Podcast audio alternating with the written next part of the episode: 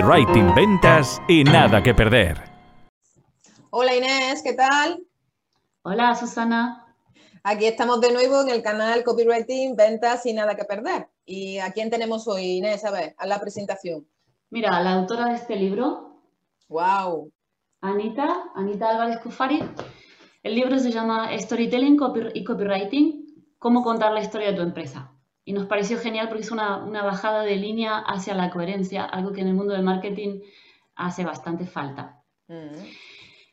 Esta mujer, para mí, es, como una Peggy Olson, ¿vale? Todos los que vimos Mad Men tenemos en la cabeza a Peggy Olson, ¿no? Que es la, copy de agencia. Hombre, claro. Pues tengo la sensación de que ella sale ahora de la pantalla y se nos mete aquí en el Zoom a, a contarnos secretitos y, bueno, esta mujer estuvo eh, llevando McCann Erickson eh, España, entonces, por ejemplo... Eh, como directora creativa, ¿no? Directora creativa, sí. Y tiene un montón de, mm, campañas de apuestas. Por ejemplo, L'Oreal, con el Porque tú lo vales. Ah, em, ha, hecho, ha trabajado con marcas como Hendrix, Glenfiddich, McDonald's y un, pero un larguísimo etcétera de marcas súper, súper importantes. Así que nada, pues eh, aquí la, tenemos hoy, Susana. ¿A ti qué te ha parecido el pues, libro? Eh, pues la verdad que es muy interesante, da una visión muy, muy amplia y muy profunda de lo que es la estrategia enfocada a la marca, ¿no? El storytelling, eh, cómo crear un universo propio desde el punto de vista, hombre, de una gran conocedora en este, en este, en este campo, ¿no? Como directora creativa de estas grandes marcas, imagínate lo que puede aportar eh, Anita. Así que es un placer tenerla en el canal. Así que le damos entrada. Le damos entrada. Anita, adelante. Estamos con Anita, estamos charlando, estamos tomando un mate y abrimos aquí la entrevista oficialmente. Hola, Anita, mil gracias. Hola Susana, hola Inés, ¿qué tal? ¿Cómo les va? Con vos mucho mejor. Estamos encantadas de la vida. Encantada. Ojalá Vamos a dar... lo mismo. ¿No? ¿No, no, todo el mundo dice lo mismo? No sé, hombre, cuando me cabreo, mi, hija creo que no me dice eso. qué agradable es estar contigo, madre. Estoy eh, mejor así. Sí, sí, sí, Qué lindo que era la escuela. Sí, bueno, pues vamos a... Empezamos, ¿no? Empezamos con la primera pregunta, Anita. Eh, bueno, cuéntanos desde que publicaste el libro, ¿qué tal? ¿Cómo ha ido? Eh, ¿Qué tal la recepción de la gente? en fin, cuéntanos un poquito. Pues la verdad ha sido la bomba. A mí me está encantando la experiencia. Eh, de hecho, ya tengo como mm, ahí dos cositas más para publicar en breve. Eh, diferente, no exactamente lo mismo, pero este libro a mí me está, si estoy haciendo así porque la publicidad subliminal la tengo por ahí, no, no soy de publicidad. Eh, eh, como es, la experiencia ha sido súper positiva, me abrió muchísimas puertas, me puso en contacto con un montón de gente y, me disipó un montón de miedos, eh, porque claro, yo estoy adentro mío y cuando trabajas de manera independiente al final eh, es muy endogámico todo lo que sabes de la vida, ¿no? Tenés que tener mucho contacto con, con muchas personas de varios ámbitos, de varios niveles de conocimiento eh, y, la verdad que la recepción ha sido muy, muy, muy, muy, buena y creo que por lo menos ayer seguía en el puesto 6 de Amazon. y es como, hay que vértigo. Yo. Justamente cuando arranca el libro, nosotras cuando hicimos eh, la presentación de esta entrevista, lo mostramos, lo comentamos pero a mí, mm, voy a hacer un alto. Mira, cuando Anita. Agradecimientos? Ah. Los agradecimientos de Anita, que son una lista de toda una página, empieza agradeciendo a la enana de que es su hija y termina diciendo, por cierto, síndrome de la impostora, toma esta. Y, y a mí me conquistó el corazón ahí. Eh, dije, ya está, me, me, me, encanta, porque, y voy a decirlo, está lleno de gente hablando de storytelling que no te cuenta una sola historia. Te están dando teoría del storytelling y no te están contando una historia. Ella en los agradecimientos ya te está contando una historia. Digo, esto es contar historias. Y luego cuando explica, todo lo que explica, te va enlazando, va hablando con el, con el lector, la lectora, te va enganchando para el capítulo siguiente. O sea, eso es. storytelling. No solamente, o sea, te va entrelazando anécdotas, te va dando información sin aburrirte y, bueno, eso, un bravo, un bravo. Ahora, la Oh, pregunta, oh, ¿no? Una muchísimas gracias pregunta. Por el, por el me encanta. Usted cállese. Cuando quieras, sí, sí, No. sí, sí. Es porque es el incómodo de, ay, estoy emocionada, me quedé sin palabras. O bueno, o, o igual aquí podría ser cómo fue, cómo fue el trato con tu, tu síndrome de la impostora, ahora que estás diciendo. Pues mira, eh, lo del libro me pasó un poco como, como la primera vez que me dijeron de, de publicar en un, en un medio de comunicación con mi nombre. Eh, yo venía de, vengo de Public y si apareces en algún lado, si aparece tu nombre en algún lado, es porque te hacen alguna entrevista en algún, en algún medio de comunicación del sector o apareces en una ficha técnica. Vos nunca firmas con tu nombre una cuña, un anuncio, una gráfica, jamás la firmas con tu nombre, apareces en la ficha técnica. Eh, y claro, la primera vez que me dijeron, no, porque yo quiero que, mm, que publiques en mi revista, yo dije, con un seudónimo, ¿no? O sea, no. ¿Cómo, cómo, cómo vas a querer que yo con mi nombre ahí? Nada, tardé un año en asumir que podía eh, escribir con mi nombre, así que mirá, me, me costó mucho. No tenía miedo a escribir, tenía miedo a escribir y que salga mi nombre. Mm. Ya. Eh, y bueno, nada, después lo, lo hice y la verdad que también, o sea, pasé de pantalla en el, el videojuego porque es maravilloso. Me ha ido muy bien, me encanta, el feedback siempre ha sido muy, muy positivo, muy- me, me encanta, aparte voy enlazando un- una publicación con otra y, y yo encantada de la vida. Y me ha dado mucha satisfacción eso. Eh, y, y con el libro me pasó un poco así como, nada, tengo una amiga, Gemma Muñoz, sorprendida en Twitter, que es del arte de medir, que es muy amiga mía, y me dijo, escribime el prólogo del libro. Y le digo, yo, tenés cinco libros, o sea. sí, bueno, entonces mi síndrome de la impostora me decía, porque sos amiga. No vale la pena o sea, los treinta y pico de años trabajando en esto no tienen, Qué bueno. no tienen peso, es porque sos amiga. Claro. Eh, nada, lo escribí y obviamente la- el párrafo que tenía que escribir se convirtieron en cuatro páginas. Eh, y a los pocos días, eh, nada, ya el editor me estaba comentando a ver si, si tenía ganas de, de escribir el libro y todo. Y a partir de ahí fue como la vorágine de, ok, creo que aparte encima lo publiqué en uno de los, eh, eh, en, en El Economista, donde, donde escribo, tengo una columna ahí que, que se llama coaching, pero yo no soy coach. Es más que nada de, de estos problemas existenciales, así con este acento me viene fenomenal, ¿no? Filosofías de la vida que, que nos marcamos. Y entonces era la sensación cuando empecé a escribir el, cuando me plantearon lo del libro fue, no sé cuántos libros voy a escribir en mi vida, no sé si es el único libro que voy a escribir en mi vida, eh, lo hacemos. Entonces, tuve el sí antes del ¿estás segura?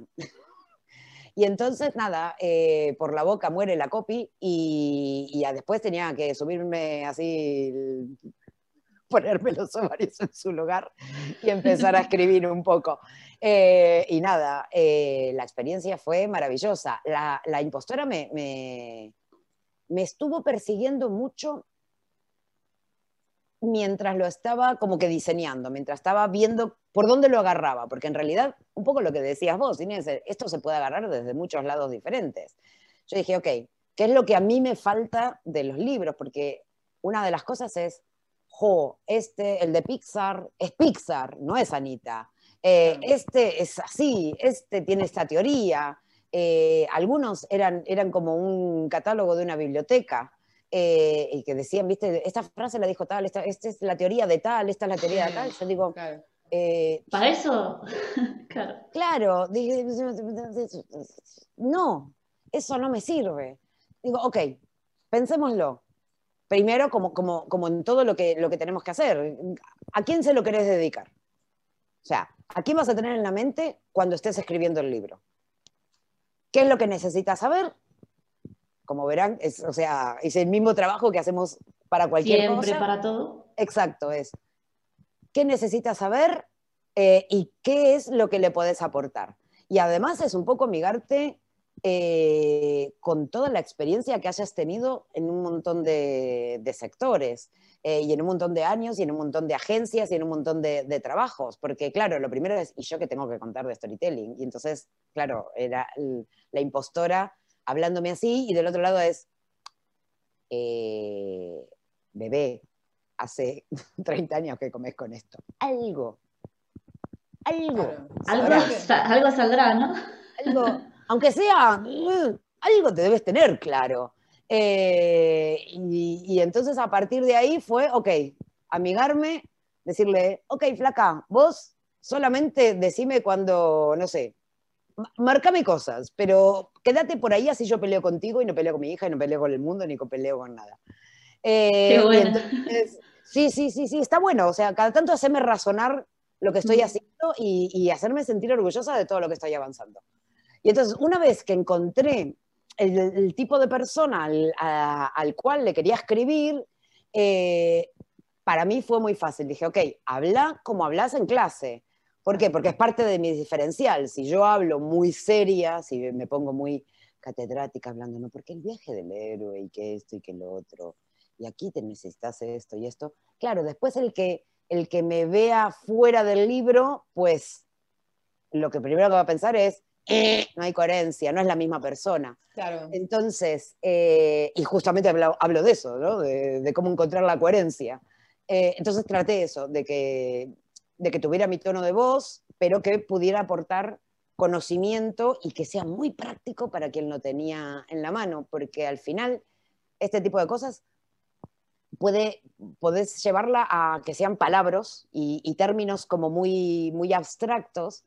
Y el asunto es, en el día a día, ¿qué, qué, qué le solucionás a la gente? No es el storytelling. Yo necesito vender más, que, la, que mi cliente me, recuerde y esto cómo hago para que sea más rentable. Eh, esas son las preguntas, son preguntas básicas, no necesitas irte a, no, porque Aristóteles decía tal, ¿Te puedo decir? Sí, te puedo decir. ¿Va a servir? No, ya hay muchos de esos. Entonces yo quería hacerlo algo más práctico. Genial. Y, divino. Sí, totalmente. Eh, además, con, muy profundo en cuanto a contenido y en cuanto a experiencia y todo lo que está ahí, la, has volcado todo, ¿no? Es un libro muy, muy, vamos, enriquecedor, vamos.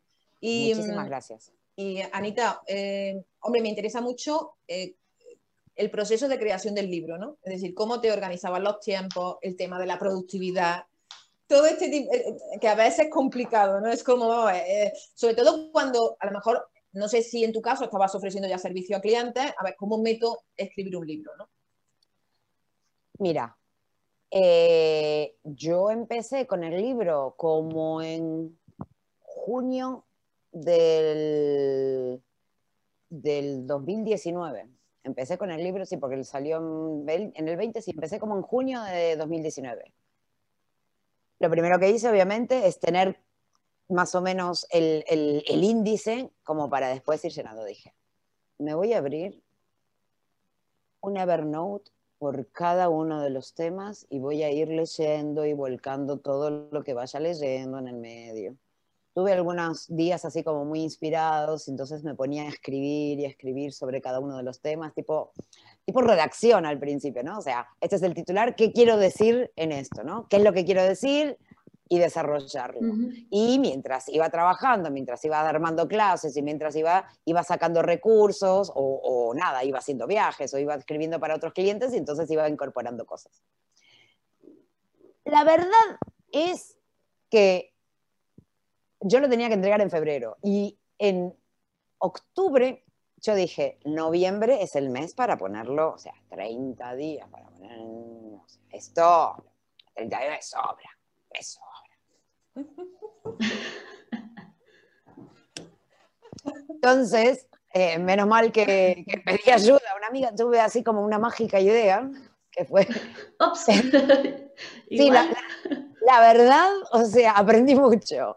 Eh, tuve la mágica idea eh, de, claro, porque, o sea, si me pongo a escribir el libro, no le, presto, no le puedo prestar el 100% de atención a mis clientes y, eso tiene que seguir rulando. Eh, entonces era como, ok, ¿cómo hago? no puedo decirle a mis clientes, no, dos meses, déjame acá, un mes que no te hago nada, ¿viste? Voy a escribir un libro. Eh, no se puede decir eso.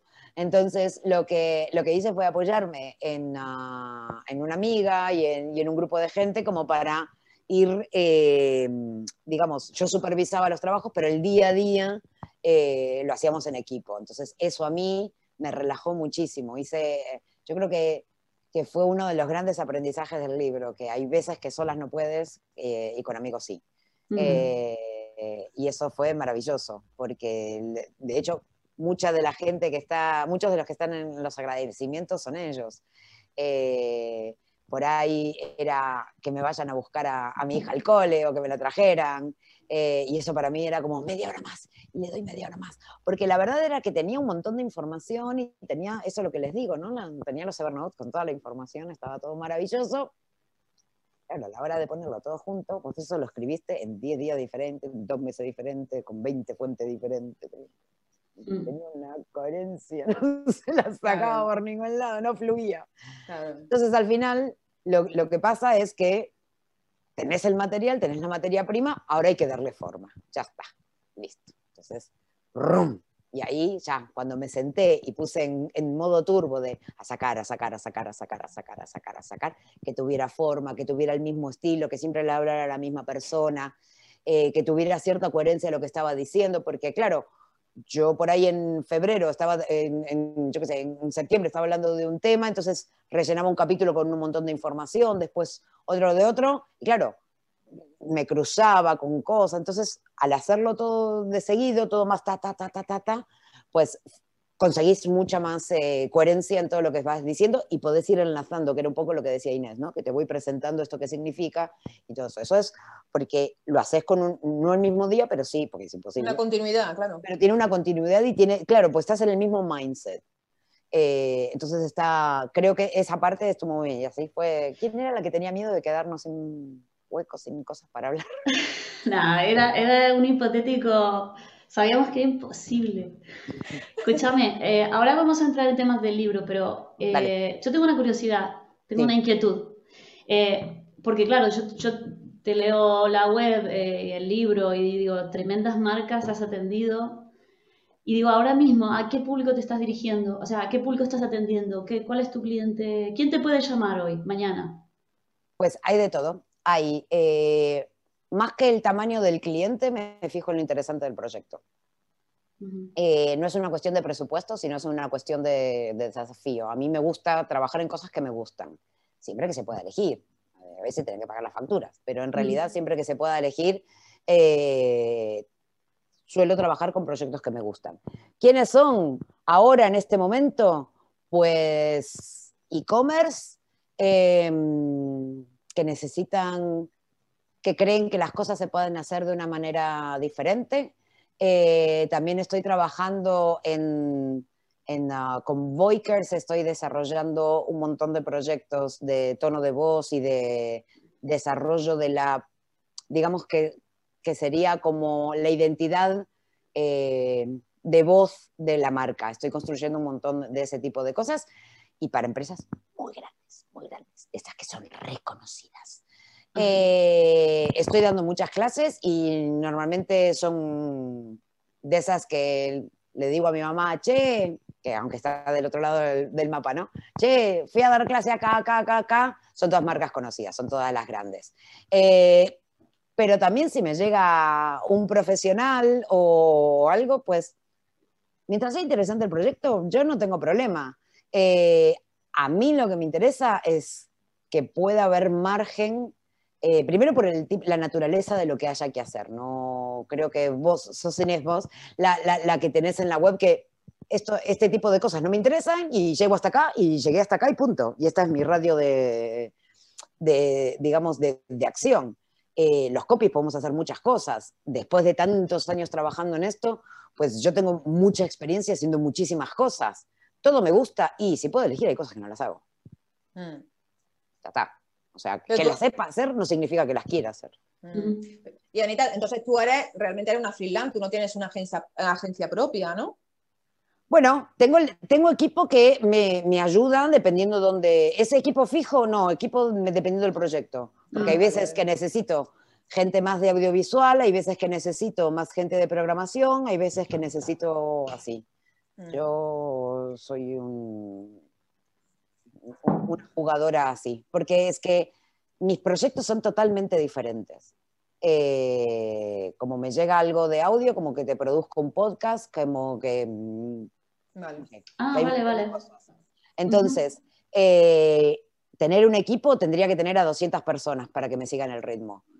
Entonces, van por proyectos. Y aparte, porque cada proyecto es verdad que es muy artesanal y es parte de lo que estoy tratando de este año de, sistematizar para poder tener más tiempo para aportar valor a lo, que se hace. Mm. Agencias, también trabajo como, como la más interna de las externas en agencias y ese tipo de cosas. La más interna de las externas. Claro, porque tengo tanto trabajo del mismo lugar que soy reinterna, pero en realidad soy externa. Soy externa, claro. La fija discontinua. Exacto, sí, sí, sí, sí, sí, sí, sí, es una cosa así, pero sí. Algo y, Bueno, y bueno, Anita, en tu libro hablabas de, de la técnica, de la táctica y la estrategia en el storytelling, ¿no? Y yo creo que se utilizan mucho ambos conceptos, pero la mayoría de la gente a lo mejor no sabe diferenciar lo que es una estrategia, lo que es una táctica. Y bueno, nos gustaría que nos explicara para eso, porque aquí en este canal también está para, para, para eso, mostrar conocimiento, ¿no? Eh, ¿Cuál es la diferencia entre ambas y qué errores eh, comete la mayoría de la gente que se dedica al marketing, ¿no? Al confundir ambas, ambos conceptos. Mira, muchas de las cosas que yo encontraba de, storytelling, eh, a ver, el, volvamos al inicio. El storytelling es básicamente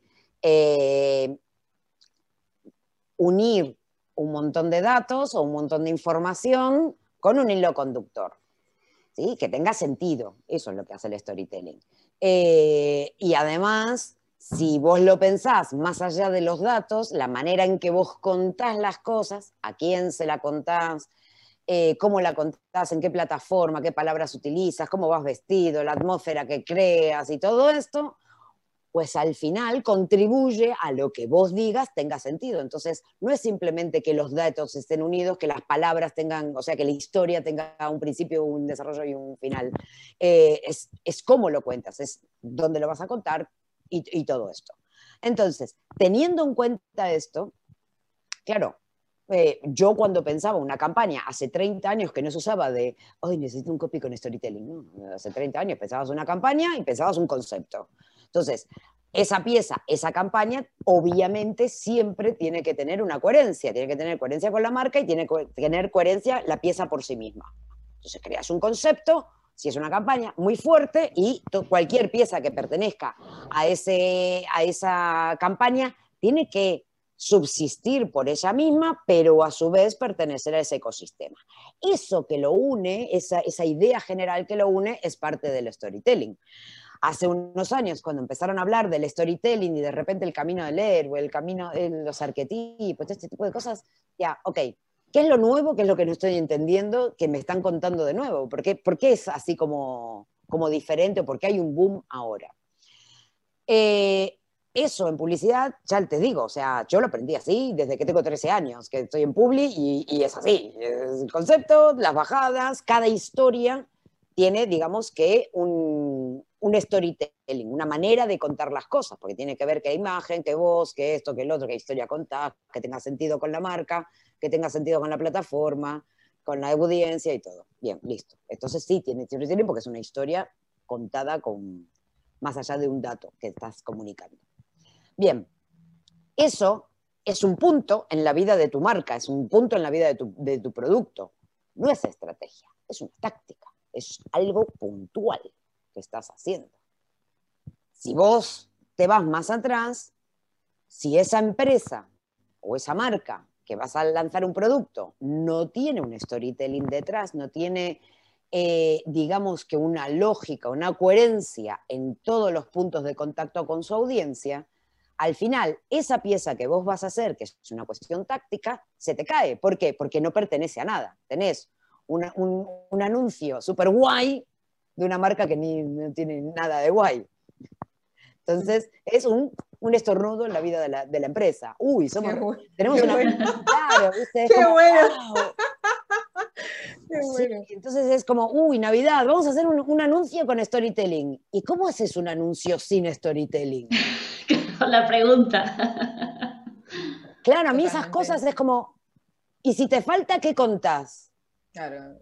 El brief. Claro.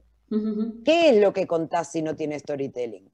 Ahora, lo que es más complicado o lo que es más, el, desafío más grande es hacer que la empresa en sí eh, tenga una razón de ser, un motivo, más allá de misión, valores y todas estas cosas que quedan en un papel. Es cómo lo haces. Al final, la manera en que vos eh, el empleado que contrates, cómo tratas a tu empleado, lo que digo, lo que digo en el libro, lo que vos considerás que merece el, empleado para comer, o sea, la cocina de tu empresa, habla mucho más de tu storytelling que la campaña que estás sacando en la tele. Y tus valores. Y, aquí entras directo en la cultura de empresa, o sea... Eh, claro. Y cómo... es, Dicen que uno de los errores que hacen fracasar empresas es la falta de cultura o de, la falta de plantearse la cultura, que es esta coherencia que vos trabajás desde la comunicación. Pero es, es tan, es, eh, es, como central, ¿no? Al final. Y no solo eso, y no solo eso que, que, que logre implicar a todos los individuos o personas que trabajan en esa empresa, porque tú puedes tener una cultura maravillosa, súper definida, pero la gente no incorporarla, los propios trabajadores a ver, que, que tengas un manual maravilloso que diga que somos todos compañeros y somos todos eh, gay Transparentes. Claro, y después, ah, no, la puerta cerrada. Mm, mm, bueno, entonces, ¿qué me quieres decir? Eh, o hacemos, viste, cuando las empresas te dicen, no, hacemos todo lo posible por estar de tu lado, qué sé yo, y no te dan financiación, por ejemplo, y es como, bueno, o sea, no sé hasta qué punto estás de mi lado. Eh, o, cuando contratas a, alguien, tiene que estar en línea con tus valores, porque si no, esa persona va a tener un, 4, un 404 mental, un cortocircuito, jodido todo el tiempo. ¿Por qué? Porque le están diciendo que somos recompañeros y que esto y que el otro, y después siente que hay un bullying horrible, o sale a la calle y ve que eh, ve que la publicidad dice que son productos mm. súper seguros y que esto que el otro, y adentro sabes que hay una mugre, hay moscas volando y entonces no hay ningún higiénico. Eh, a ver, esto es una exageración, pero muchas empresas, eh, cuando nacen como, como voluntad de empresa, como voluntad de, digamos, de soy un Excel que estoy buscando, persiguiendo números verdes, se generan un montón de negocios se genera un montón de facturación, pero llega un momento que estratégicamente no sabes para dónde ir porque no tenés quién sos y qué cosas te pertenecen o no te pertenecen. Si tenés una fusión próximamente, ok, o tenés que buscar un partner, ¿qué tipo de partner es el que eh, te viene bien? ¿Es el que te va a complementar o te va a solapar o te va a hundir? Eh, tenés que saber cómo eso. Y eso se plantea en una estrategia de storytelling. Y la estrategia, si estamos hablando de coherencia, tiene que ir hacia adentro y hacia afuera. O sea, lo que dice la marca hacia afuera y lo que dice la marca hacia adentro y cómo se comporta. Pero Anita, eh, en ese caso, por ejemplo, me interesa mucho, imagínate a ti una gran empresa te contrata y tiene grandes conflictos internos, hacia afuera tiene una imagen, pero hacia, incluso hacia los clientes, pues hay una incoherencia tremenda. Tú como profesional, ¿cómo planteas eso? ¿Cómo solucionas ese conflicto que a, grandes empresas es muy complicado? ¿no? como profesional puedes decir, mira, esta es la estrategia, pero ahora, ¿cómo se produce ese cambio interno? A ver, yo no creo el storytelling de una empresa, yo lo desvelo, que es muy diferente. Yo no me puedo inventar un storytelling. Si yo me invento un storytelling, o sea, a, los 10 días tenés una, una estrategia que es divina. ¿Te pertenece? No ¿Es tuya realmente? Y no, tenés que cambiar un montón de cosas porque dentro de mi coherencia, dentro de cómo creé la historia, pues tenés que hacer que seguir ese guion. ¿Lo podés seguir mucho tiempo?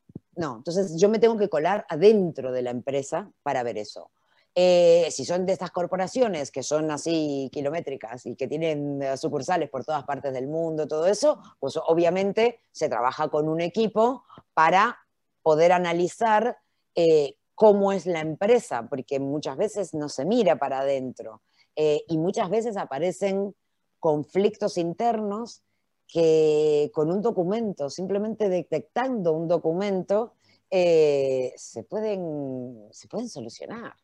Eh, en el libro comento de un caso de, una, empresa así, de estas multinacionales, que, tenía, eh, un, que tiene un montón de, subsidiarias en varios países. Y claro, como en toda historia, ellos en, en España son la casa madre en el otro país. No sos, no, sos el mismo personaje, no sos el winner, sos uno más. Entonces, eh, no significa lo mismo que seas vos. Entonces, tu discurso, si bien sos la misma persona, tenés que hablar desde otro lado y tenés que hacer las cosas. Pero tiene que ser siempre coherente, porque si viajo, McDonald's es siempre McDonald's. ¿Por qué? Porque lo tienen súper claro cómo son, aunque signifiquen diferentes cosas en diferentes países. Disney, en cada punto de contacto, es totalmente diferente eh, porque significa cosas diferentes, sin embargo, siempre es la misma magia. Es el mismo tipo de magia. Entonces, ese es el hilo conductor. Cada cosa que creen de hacia adentro o hacia afuera, con los proveedores y todo, tiene que crear ese tipo de magia. Si no, se cae. No, no, no puedes tener al Mickey Mouse fumando en la puerta. O sea que para ser el mismo tenés que hacer un trabajo diferente en cada punto de contacto. Esto es, es lo, que, lo, que, la percepción es una, pero para llegar a esa percepción el trabajo es, es tremendo. Claro, vos fíjate, cuando la marca o la empresa tiene varios puntos de, tenés como, como cualquier historia, como en ¿te acordás las... Um, Pensá en, las estrategias transmedias. No importa de dónde vengas, vos tenés varios puntos de entrada a esa historia. Puedes entrar por Twitter, puedes entrar ah, por Instagram, puedes entrar por una webserie, puedes entrar por un podcast, puedes entrar por muchos lados. Tiene que haber algo que sea igual. Tiene que haber algo. si no, son historias diferentes. Si querés que sea la misma historia, por mucho que hables de temas diferentes o diferentes capítulos o diferentes aspectos, puntos de vista de la historia, siempre tienen que estar unidos con algo, porque si no son historias diferentes. Con una empresa te pasa lo mismo. Vos no importa qué sepas de la empresa, siempre tiene que ser la misma empresa. De hecho, fíjate, eh, podés ser, eh, la viste en una tienda, ¿sí? Eh, y te encantó ese móvil. Bien, entras a la web y la experiencia es diferente. Chao. Chao, fuiste. Mm. Fuiste. Si además sos la persona que trabaja adentro y sabes que no, que no el, el que tenés adentro trabajando es el primer embajador de marca. El primero, el primero, el primero, el primero. Si no lo contratás acorde a tus principios, acorde a tus eh, eh, a, tu forma de hacer la vida, claro, y valores, pues al final va a haber un cortocircuito ahí, siempre vas a tener un troll adentro que se resiste, por decirlo de alguna manera.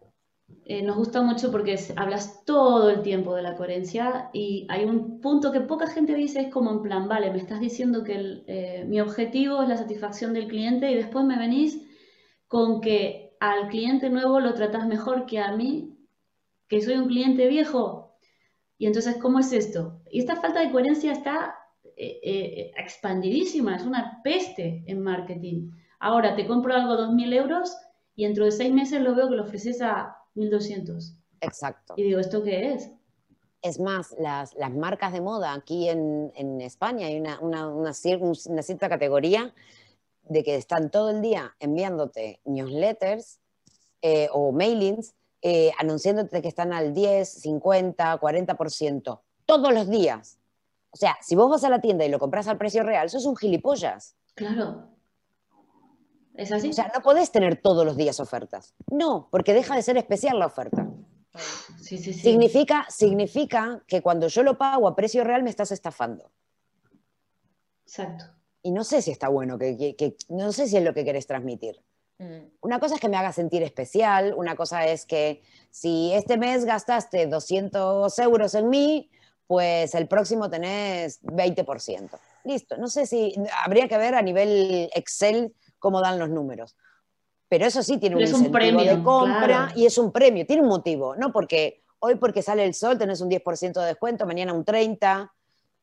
es como, ¿de qué me mm. Es terrible, es bajar el deseo de compra, pero vamos, a, bajo cero. Mm, exacto, exacto. Eh, y Anita, mira, em, claro, no sé si tú has visto que las pequeñas marcas, ¿no? A veces eh, tienden a imitar a las grandes. Y claro, eso puede generar que al final es, oye, esta gran marca está haciendo esto, está aplicando esa estrategia, y quiero aplicarlo a una realidad que desgraciadamente, pues, mm, puede que no sirva, ¿no? Eh, ¿Qué recomendaría a las primeras marcas, a las marcas pequeñitas, las pequeñas, sus primeros pasos? ¿Cómo lo orientaría? Es decir, creo que es un error hacer.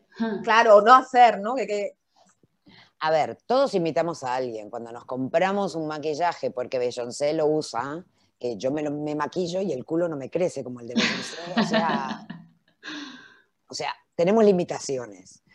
Eh, que lo haga otro no significa que te venga bien a vos. Uno, porque ya lo hizo el otro. Eh, con lo cual ya no es el primero que lo hace, sos el segundo, ya tu punto de partida es totalmente diferente. Dos, ¿realmente necesitas copiar a otro? ¿En qué parte de tu historia, en qué parte de, cómo sos vos, de tu esencia, te viene bien copiar lo de otro? Otra cosa es creatividad, eh, digamos, eh, ecológica, que es que te inspires en lo otro y lo adaptes a lo tuyo. Mm. Está bueno cuando piensas una estrategia, cuando piensas una campaña, cuando piensas lo que sea, que te fijes en qué es lo que hace tu sector y que también abras la cabeza de lo que hay muchísimo más allá.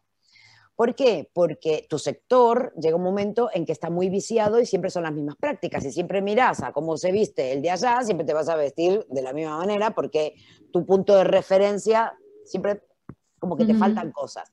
Si vos querés hacer las cosas diferentes, está bueno que te nutras de las grandes para aprender, pero las grandes las grandes ideas no, están eh, supeditadas al presupuesto.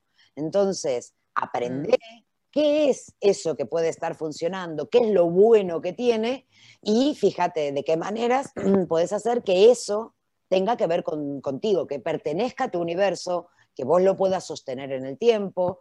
Eh, y que tengas con qué sostenerlo, porque si es prestado, pues claro, cuando te invitan, viste, cuando te prestan un vestido de una boda y te sentís como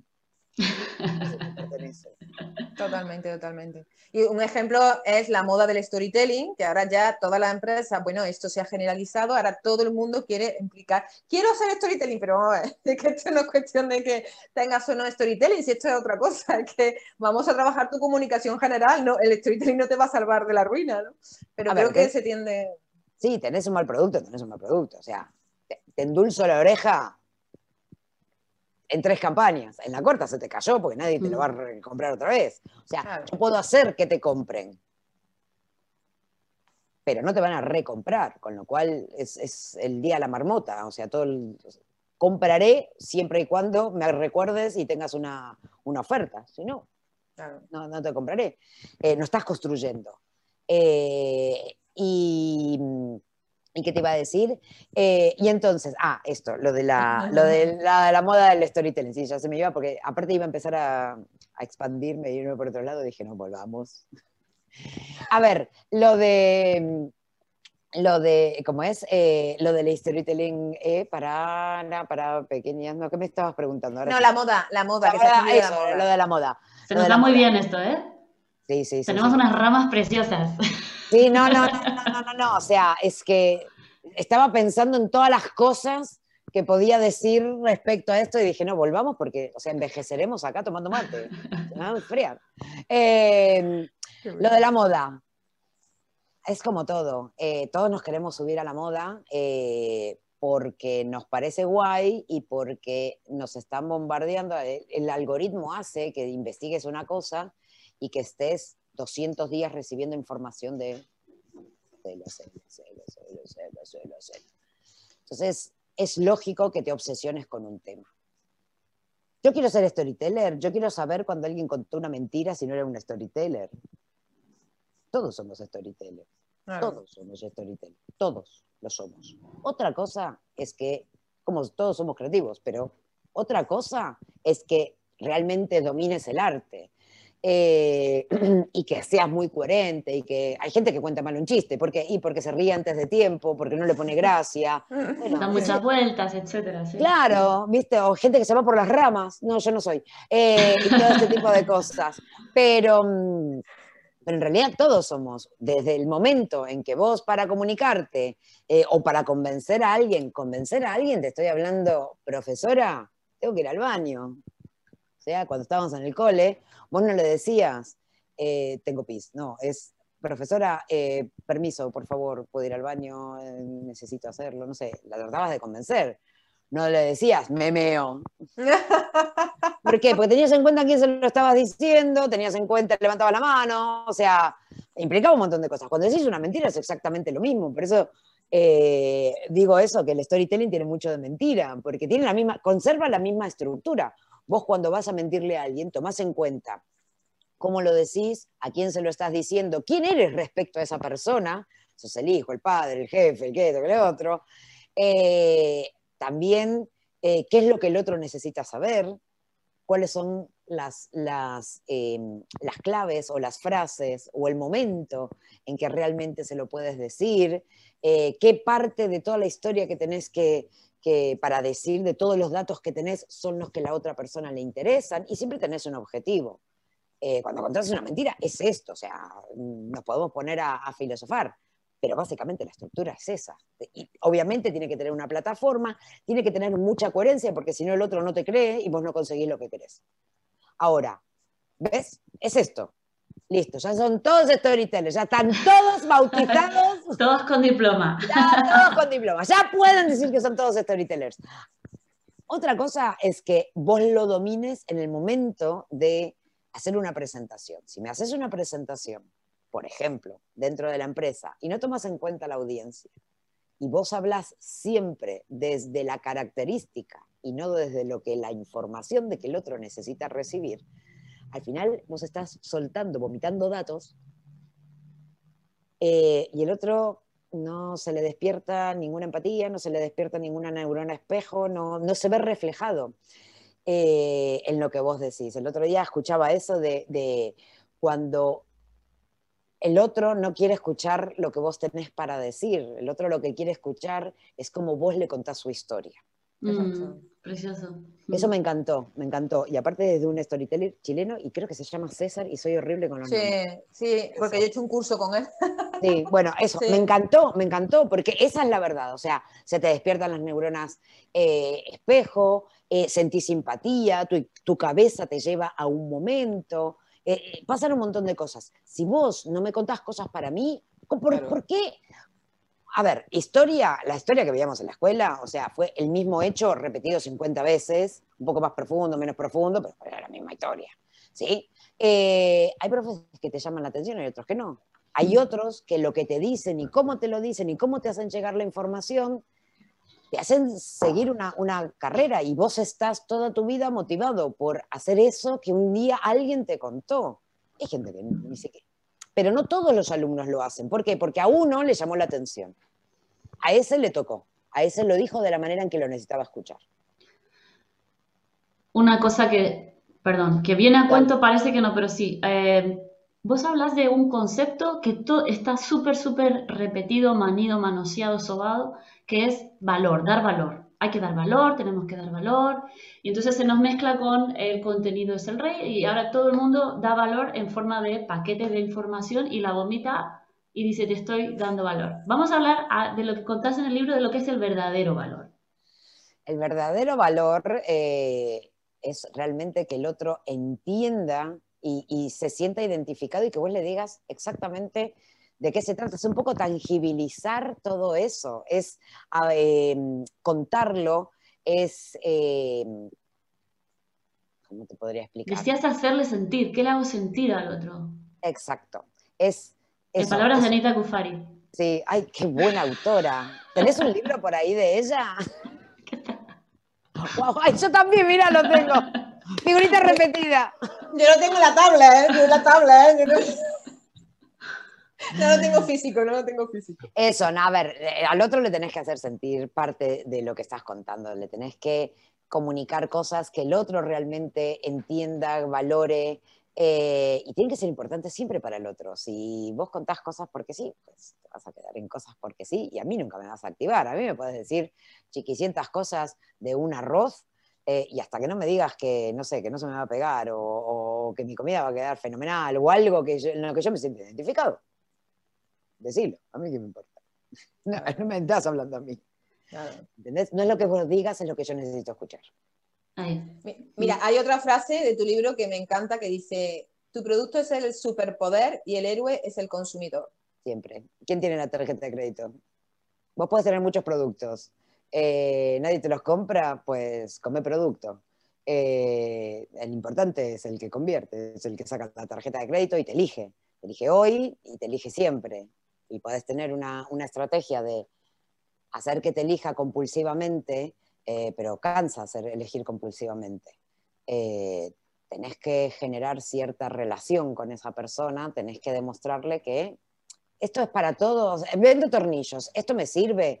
Y está bueno que le demuestres, uy, se me cayó esto, que le demuestres que tus tornillos son buenos y que esto que el otro, que no solo te compre por precio, porque por precio te cambio por precio. Si no te encuentro valor, si no me decís lo diferente, si solo me hablas de que es un tornillo, ¿y por qué hablo de tornillo? Porque es un producto aparentemente eh, sin gracia, pero todos vivimos en casas que están llenas de tornillos y de clavos. Eh, o sea que no es un producto minúsculo, es un producto que a todos nos, hace que mm, las paredes tengan arte. Bueno, vos decías, a mí me, encantó cuando lo explicabas como, va, si vos te centras en que tenés una moto con dos ruedas, en realidad todas las marcas serían... ¿Qué tenés ahí? El dibujito, porque como di clase hace pocos días y lo tenía acá. Siempre lo digo. ¿Eso qué es? No, no, no. Explícalo. Si vos, te... Es el mismo dibujito que tengo en el, libro. Si vos te centrás en la moto, lo único que vas a poder hablar es la rueda, el motor, el chasis, el color, todo lo que está dentro de la moto. Si vos te centrás en todas las cosas que podés hacer con las motos o todo lo que a mí me importa de la moto, se te abren un montón de caminos. Hizo Harley Davidson. Por ejemplo, ahí está la diferencia. Hmm. Claro, porque tenés, porque tenés algo más que contar que solo la moto. Imagínate en una, en una, una página de producto de Harley que solo diga los detalles técnicos. Claro. Que no, no, existe. ¿En qué parte del detalle técnico me voy a tatuar el logo de Harley? Totalmente voy a abrir una, una cafetería Harley porque tengo un detalle técnico. No, es todo lo que está alrededor lo que te hace sentir guay, lo que te hace desearlo. Eh, el sonido, si es gente que llama la atención, es lógico que el sonido también esté registrado, que tenga una característica especial. Vos sabés cuando pasa una Harley. Vos estás en la calle y sabés cuándo es una Transalp, cuando es una Honda, cuando es una, una Kawasaki. Vos sabés cuándo es una Harley. La sentís. Sea chopera o no sea chopera, la sentís, la ves y sabes que puede que te guste o no te guste, pero sabes que es una máquina para ver. Listo. Y, la y, y, ese tipo de concepto, eso que vos sabés y lo, de lo que Harley se trató de se encargó de construir durante siglos, o siglos, sí, años, vamos a poner el año porque no sé cuántos, cuántos cientos de años tiene, pero vamos, eh, eh, durante años, vos cada vez que ves una persona, le, digamos que le adosás eh, eso, ok, si ves a un tipo aburrido subir una Harley es o te chirrí un poco o, ah, tiene onda. Qué interesante. Ah, no lo había pensado. Hombre, Hombre, Tinder tiene una cosa maravillosa, que es cuando se hace, no, tengo moto, y después lo ves con una... Con una mm, un ciclomotor. Claro, o con una de esas, viste, que no, tienen pinta de moto, tienen como un ciclomotor así grandote, y vos decís... Estabas metiendo, vendiendo la moto. Estabas vendiendo, lo de la moto, bueno, eso no es una moto, corazón, eso puede ser cómoda. Yo no te digo que no sea cómoda, pero me vengas a decir, no, que me encantan las motos, esa moto fea. Claro, y el paso de más plus es cuando se genera una comunidad en torno a esa marca, ¿no? Es los fans. Es que, claro, ese es el poder de, de contar ese universo, ¿no? Pero ¿por qué se, genera? Porque conocen muy bien a quién va y empiezan a crear acciones, eh, un universo de cosas que pertenecen. Entonces, vos no estás comprando una moto, vos estás comprando un estilo de vida. Claro, totalmente. Entonces, ya deja de ser. De hecho, sí, es una máquina buena, sí, es esto. ¿Es la mejor? No. ¿Soñás con una Harley? Sí. ¿Por qué? Y porque yo quiero vivir eso. Mm. Si vos, o sea, en la crisis esta así de, mediana edad, es, quiero una carretera, ¡jo! y ya te ves con la chopera. Listo. O sea, ya está hecho. Ya, ya, ya está. Escúchame, y cuando arrancas, a ver, yo, yo veo dos tipos de, de, cliente, ¿no? El que tiene la marca eh, rodando y entonces eh, es un poco, vale, pues te conozco y de aquí saco el mensaje que, que, queremos dar al público. Em, pero cuando te dicen, no, esto es una marca nueva, es un negocio nuevo, no es marca personal, no quiero que tenga nada que ver conmigo, si crees que la quiero vender, entonces hay que darle una personalidad, hay que darle, hay que, a ver, eh, en estos casos, ¿cómo, desde dónde te estructuras? ¿Cómo, cómo empiezo? ¿De dónde, empezás? Claro, es como... Ok, como todo. ¿Qué es lo que vas a dar? ¿Por qué la creaste? ¿Qué es lo que te motivó a crearla? ¿Qué es lo que querés lograr con esta empresa? ¿A dónde querés ir? ¿A quién querés llegar? Y todo. Y después ya empezás a ver el mercado. ¿Qué hueco hay? ¿Qué personalidad no está cubierta? Eh, porque te querés distinguir y también tenés que, separarte de lo que hay.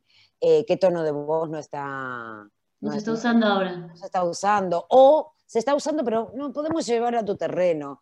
¿Desde qué punto de vista podés hablar? Eh, ¿Qué estética? ¿no? Y esto es lo mismo que cuando un diseñador tiene que crear una identidad visual. Lo que haces es analizar qué es lo que querés ser, qué es lo que hay en el mercado, porque ninguna marca está sola en el mercado, no sos un hombre solo, vivís en un contexto y vos tenés que competir con los que están alrededor, con lo cual lo tenés que investigar, tenés que saber a dónde querés ir. Obviamente es una, es una o varias sesiones con el, con el cliente analizando, haciendo el brief de qué es lo que quiere, qué es lo que espera, qué marca le gusta, qué no le gusta, porque a veces no sabe qué es lo que quiere, pero sabe lo que no quiere. Mm. Y ese es un gran punto de partida. Porque te dicen, no, yo quiero ser muy divertido. Ok, listo, explícame qué es divertido. ¿Qué es inteligente? Decime qué marca quiere ser tonta, claro. ¿Es inteligente House? ¿Es inteligente Lisa Simpson? ¿Es inteligente Einstein? ¿Es inteligente Anita? ¿Es inteligente qué? Eh, ¿Para dónde lo querés llevar? Eh, explícame qué significa eso para vos y de qué maneras eso se va a ver dentro de tu empresa. ¿Sos inteligente? Ok, ¿qué tipo de prestabilidad o qué tipo de características o qué tipo de beneficios va a tener la gente? ¿Cómo se va a ver que eres inteligente antes de la compra, durante la compra y después de la compra? O cuando contratás o cuando, nada, cuando haces una, una fiesta y todo, porque al final vos cuando dotás de personalidad a algo, tiene que tener un sentido, si no es como, como el asesino que, ay, nadie, no, yo no sabía que era un asesino, era tan bueno, claro. No, coordinaba. Listo, cuando pues, nadie tiene cara de asesino, porque y porque no. Eh, bueno, algunos la tienen. Pero, pero en general esa sorpresa es esa, esa, desconexión entre lo que ves y lo que, y lo que realmente es. Entonces, bueno, creces esa sensación para, para tu empresa. Entonces, cuando la vas construyendo, tenés que tener algo de donde agarrarte. Lo mismo, yo no me puedo inventar, me puedo, me puedo inventar una historia, pero antes de la primer silla de tu empresa ya había storytelling. En el momento en que vos decidís que querés leche de, mm, querés hacer una leche de una cooperativa, eh, en vez de una fábrica de leche, por decirlo de alguna manera, pues en ese momento ya hay una, hay una ilusión, hay una emoción, hay algo. A partir de ahí tenés que ver cuáles son los players, cuáles son los otros que están en el mercado y por encima de todo, ¿a quién le vas a resultar útil? ¿Quién le va a encontrar valor a lo que vos haces? ¿Qué es lo que necesita escuchar? Y a partir de ahí se va construyendo. Los primeros días eh, tenés que construir una marca. Vos no podés hacer una landing page de comprame el primer día, porque ¿a quién te voy a comprar? Claro, claro, eso tiene que estar atrás, ¿no? ¿Quién habla? claro, o sea, sos una página de, Amazon que no tenés relación emocional con el producto.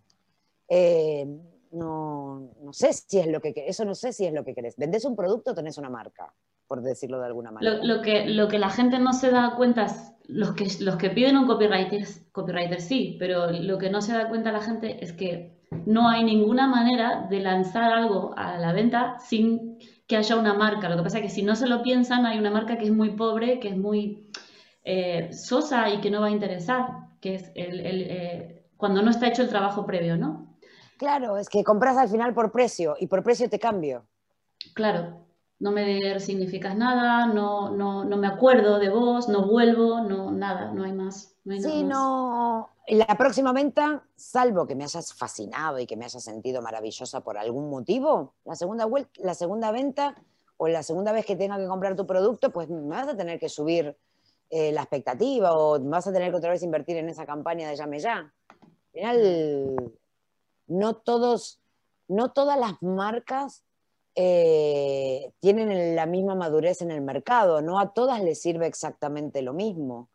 Eh, tenés que construir. Eh, y ya te digo, oferta pura y dura, pues tenés la misma, la misma relación emocional con cualquier producto de Amazon que has comprado por precio. Mm. Ninguna. Salvo que te enamore por algún lado, claro. Mm. Y, Anita, eh, no sé si también te habrás encontrado que, bueno, tú haces el trabajo, construyes la marca, todo, ¿no? Y de pronto la, empresa dice, ah, pues ya está, lo tengo todo hecho. Y van pasando los años y los años, ¿no? Y eso no se revisa. Y tú hablas en el libro en concreto que, bueno, que el storytelling y todo esto no es estático, ¿no? Es algo que va evolucionando, ¿no? Eh, no sé si te lo encuentra habitualmente, la empresa es como, bueno, ya he hecho la inversión, me olvido de... Claro, sí, pero, pero bueno, eso, a los diseñadores les pasa lo mismo con sus identidades y todo. Eh, vos cuando creas una estrategia, eh, la creás tomando en cuenta el punto de partida. Por ejemplo, lo que decíamos recién, vamos a hacer una estrategia para una, una empresa que no es conocida. Listo. Entonces, vos tratás de presentarte, de contar quién sos, cómo lo vas a contar y de establecer un montón de, digamos, el contexto donde sucede la historia, por decirlo de alguna manera, y llevarlo a ese terreno y todo. Dentro de dos años, no me puedes decir que no puedes llegar otra vez. Hola, ¿qué tal? ¿Cómo te va? ¿Quieres espera que me mm. presento? No, ya está, ya te presentaste. Eh, habrá gente que no te conozca y hay gente que te conoce, pero al que te conoce no te puedes ir a presentar otra vez. Vos tenés que saber en qué nivel de conocimiento o en qué proceso de consideración está, está la persona para diseñar el mensaje, no juntar palabras, diseñar el mensaje.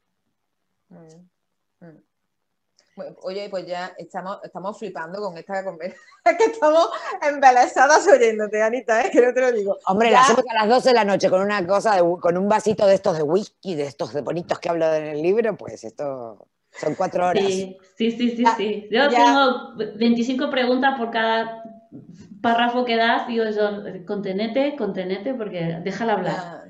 No, y ya tenemos que ir terminando también, pero bueno. Para quienes se queden con ganas, ¿por qué no nos contás sobre tu curso? Ahora ya que hablaste de tu libro, ahora habla de tu curso. Pues el último curso que lancé es el Garabatiame el Copy, eh, que es un curso de, copywriting para soltar la mano. No te voy a enseñar fórmulas, no te voy a enseñar eh, cómo hay que hacer las cosas, sino cómo hacerlas mejor. Mm. O sea, es para gente que ya trabaja en esto eh, y quiera mejorar y que aparte se sienta atado a, esta moda que hay de tengo que hacer esto, tengo que hacer lo otro. Hay vida más allá mm. de una landing page y se piensan cuñas, se piensan eh, contenido largo, contenido corto, eh, se hacen un montón de trabajos que no es que me invento los, ejercicios, es en el último tiempo, de hecho, mientras estaba escribiendo el libro ya había empezado a darme el run run adentro de, ok, si yo esto lo tengo que delegar a alguien o tengo que pedirle a alguien que me ayude, ¿qué necesito? ¿Cómo necesito que sea el suyo conductor de pensamiento? ¿Cómo necesito que piense? Primero para poder confiar en que esa persona es la adecuada. Entonces, eh, y poder yo, digamos que seguir teniendo mi, sello mi, de, línea de pensamiento, lo que compran los clientes, eh, pero que también me ayude a otra persona. Si yo tengo que andar corrigiendo desde cero todo, pues para no es rentable. no, no. Claro, para eso lo hago yo y listo. Eh, pero entonces, eso es, es un trabajo de de más de pensar y de soltar, no es literatura, es copywriting, pero más el creativo, lo que yo hacía en, ah, en, publicidad y lo que estudié y lo que, lo que hice durante muchos años y que sigo haciendo a pesar de que yo cuando me, me ponen una estrategia de, de, por ejemplo, para redes sociales, yo no, no aparco la creatividad, no, esto no es tele, no puedo pensar, no. O sea, para el Sota Caballo Rey no, no te sirvo, te soy cara para un Sota Caballo Rey, no, no, no me llames. Eh, entonces eso, eh, entonces el curso este de Garabateame el Copy va para eso. Después, cursos de creatividad, mentorías. Espera, espera, espera, espera. Eh, o sea, ¿y es un curso que se hace con vos, contigo? ¿O es un curso online que se hace en cualquier momento? ¿Es un, o sea, es grupal, de reunirse? Es, ¿Cómo es? la dinámica. La dinámica. Todos los días recibís, durante 30 días, eso es un trayecto de 30 días, durante 30 días vas a recibir un ejercicio en tu inbox eh, y una vez por semana nos reunimos para que me cuentes eh, dónde te trabaste, qué es lo que te gustó, progresos y todo. Y además tenemos un, un drive donde vas subiendo los, los ejercicios eh, y nada, y vas obteniendo feedback, no solamente mío, sino que feedback de, todos los que están ahí. La, gracia es que sea un, trayecto en el que todos podamos así. Ahora, que querés hacer los ejercicios y querés tenerme a mí como Pepito Grillo hablándote al oído, pues divinamente pasa por caja y no hay ningún problema. Estupendo. Pues, y eso se puede hacer. Eso. De verdad. Eh, haces de todo, Anita, era admirable, vamos. Bueno, tengo, tengo mis límites. ¿Qué capacidad, qué capacidad? No, tengo, tengo, muchísimos límites. Lo que pasa es que hago un, radio de cosas bastante importante. Muy bien. Pero que en realidad están todas unidas por creatividad, storytelling y, copywriting, ¿no? Siempre hago lo mismo, lo que pasa es que está aplicado a diferentes cosas. Mm. El pensamiento o el desarrollo de la idea siempre va por el mismo lado, cambia, cambia la ejecución, pero siempre va por el mismo lado. Muy bien. Ahora te damos permiso para que hables de los otros cursos que te interrumpí antes. No pasa nada. Que doy cursos de creatividad, tanto en compañías, en empresas, hago mentorías creativas y hago así. Te, quito, te, te destrago en la primera cita. Ok. Te desbloqueo en la primera cita, ¿no? Esos, esos especialmente en estos, en estos tiempos de, de, bueno, de pandemia, de, de quedarnos en casa, de los que los eh, técnicos llaman estos momentos buca, que son todos estos hostiles y todo este tipo de cosas, eh, a veces se nos traba la cabeza y tiene razón de ser y también hay un montón de ejercicios que se pueden hacer eh, y un montón de dinámicas. Uno, para destrabarte, dos, para llevar a tu creatividad muchísimo más lejos eh, y nada, que son cosas que yo hago mi día a día. los años al final lo que te dan es un poco de, de, asumir ya, o sea, yo las técnicas ya las tengo adentro, no las pienso. Uy, ahora me voy a hacer un brainstorm. no, es, ok, tengo que hacer esto, o pienso esto, o pienso lo otro. eso lo tengo incorporado, eso ya, como que me viene por default, no lo tengo que pensar. Entonces, para hacer los ejercicios, esto de, de garabatearme el copy, mi ejercicio fue tratar de entender cuál era mi proceso creativo para llevarlo a un papel y que pudiera transmitírselo a alguien. O sea, este es el método que yo sigo, esto es lo que, lo que aprendí y esto es el resultado que, yo busco y que obtengo. Entonces, esa fue la cosa, ¿no? Genial. Bueno, pues Anita, de verdad, mm, mil gracias por estar con nosotros, compartir todos tus conocimientos y sabiduría, lo vuelvo a repetir. Y, ha sido un placer, de verdad, escucharte. Yo encantada de la vida, chicas. Muchísimas gracias. Les vamos a dejar la web de Anita en, el texto, en la descripción, ¿ok? Ir a visitarla, ir a llamarla, comprarle el libro para empezar. Es un buen comienzo, ¿no? Sí, muy bueno. Divino, Es, el comienzo de una gran relación. de una bonita amistad. Una bonita amistad, sí, bueno. Nosotros pues seguiríamos, pero creo que, sí, que ya está bien, ¿no? Sí, sí. Ya, hemos pasado, ya hemos pasado. Ya nos hemos pasado un poquito. Anita, mil gracias, de verdad. Muchas gracias. Mil, mil gracias. Eh, y cuando quieran repetimos. Yo, Muy bien, como, como verán, como verán, eh, te cuesta, te cuesta, ¿eh? Me cuesta poco. Nada, espero que haya sido interesante, que, haya podido, eh, nada, dar mi punto de vista y que les haya eso, resultado interesante. Ya lo, creo, sí. Voy a dar, Totalmente. vamos a dar por finalizada la, la entrevista. En el momento, este.